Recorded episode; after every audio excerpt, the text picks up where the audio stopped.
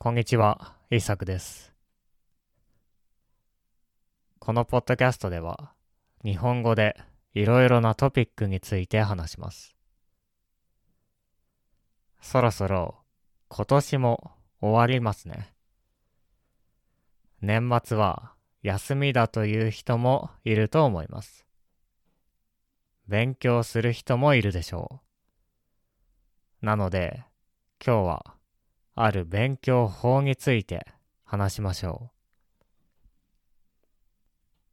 今日のトピックは、私の流暢な生徒の一人は、アニメのシャドーイングで日本語を覚えた、です。あなたは、どのような方法で日本語を勉強しましたか？このポッドキャストを聞いている人のレベルは高いと思います。おそらくたくさん勉強した人たちでしょう。インターメディエイトとかアドバンスの人が多いと思います。私もいろいろなトピックについて話しますからね。いろいろな勉強法があると思います。人とたくさん話す人、たくさんボキャブラリーを勉強する人、文法を覚える人、テレビをたくさん見る人、本を読む人、ボーイフレンドやガールフレンドを作る人、いろいろな人がいるでしょう。今日は私の生徒が話していた勉強法について話したいと思います。彼は日本語の先生になって今は日本語を教えています。とてもフルエントです。だから私とも普通に話すことができます。日本人と同じように話せますね。いろいろな表現を使ってもカジュアルに話しても大丈夫です。そんな彼はどんな勉強をしたのでしょうか？それはアニメのシャドーウイングです。シャドーウイングというのは、誰かに合わせて一緒に話すことですね。誰かが、今日はたくさん歩いて疲れた、と言ったら、同じように、今日はたくさん歩いて疲れた、と言います。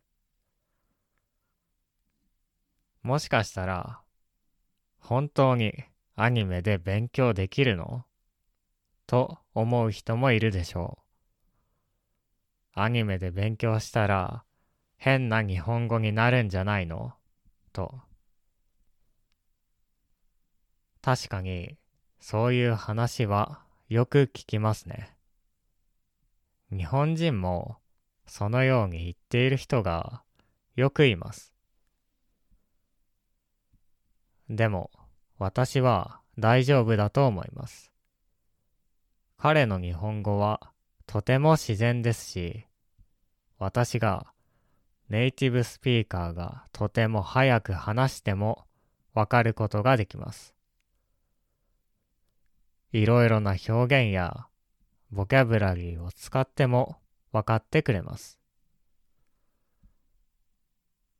アニメにはいろいろなキャラクターが出てきますから、彼らの話を聞いて真似していると日本語になれることができるのでしょう。いろいろな話し方を聞きますから、いろいろな人の話を聞くことができます。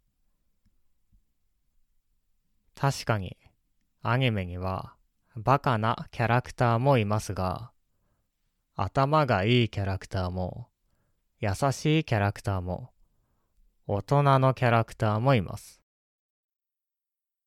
彼らは普通の大人の話し方をしますから、そういう人たちの真似をすれば大丈夫ですね。では、彼はどのようにシャドーイングをしているのでしょうか？このように言っていました。まずは、アニメのスクリプトを全部翻訳します。すると、何を話しているのかがわかりますね。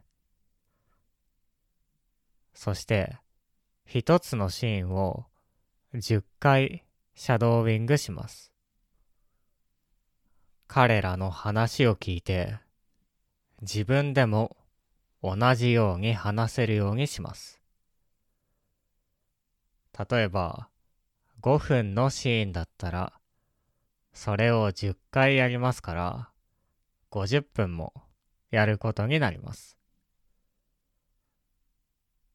短いシーンでもたくさんやるので時間がかかります。それを毎日やっているようです。彼は話の内容を理解してシャドーウィングをしています。何を話しているのかが分かってからシャドーウィングしているんですね。だから、ただ真似をしている、イミテイトしているだけではありません。自分が何を言っているかを理解して話します。ちなみに、この方法はアニメでなくてもできますね。もしあなたがドラマが好きだったら、ドラマでシャドーウィングをすることができます。キャラクターが話しているのをよく聞いて、彼らが話しているように話します。オーディオブックでも同じことができるかもしれません。話しているのを聞きながら自分も話すことができます。同じリズム、トーンで話せるようになるまで練習します。この方法のいいところは、日本語の自然なリズムを学ぶことができるところです。このリズムを良くすることができれば、話すのも簡単になりますし、読むのも簡単になります。意外と上級者の人でもこのリズムがないことがあります。リズムがない人は話すときも読むときもポーズが多いです。リズムがないからどうやって話したらいいかわからないんですね。でも、シャドーウィングをすると、自然なネイティブスピーカーのリズムを学ぶことができます。これはとても役に立ちます。ポーズするタイミングがわかるから、コンプレヘンションも良くなります。日本語がもっと上手になるんですね。少しでもいいので、ぜひシャドーウィングをしてみてください。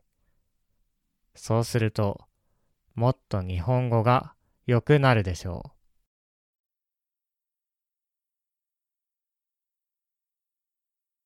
はい。今日はシャドーウィングについて話してきました。みんないろいろな方法で勉強していますね。私の場合は、アメリカやイギリスで売られているノンフィクションとかノベルスとかをたくさん読んでいました。でも、人によって方法は違いますよね。あなたはどんな方法で日本語を勉強していますか？ぜひ、あなたの勉強法を教えてください。では、聞いてくれてありがとうございました。また次回のポッドキャストでお会いしましょう。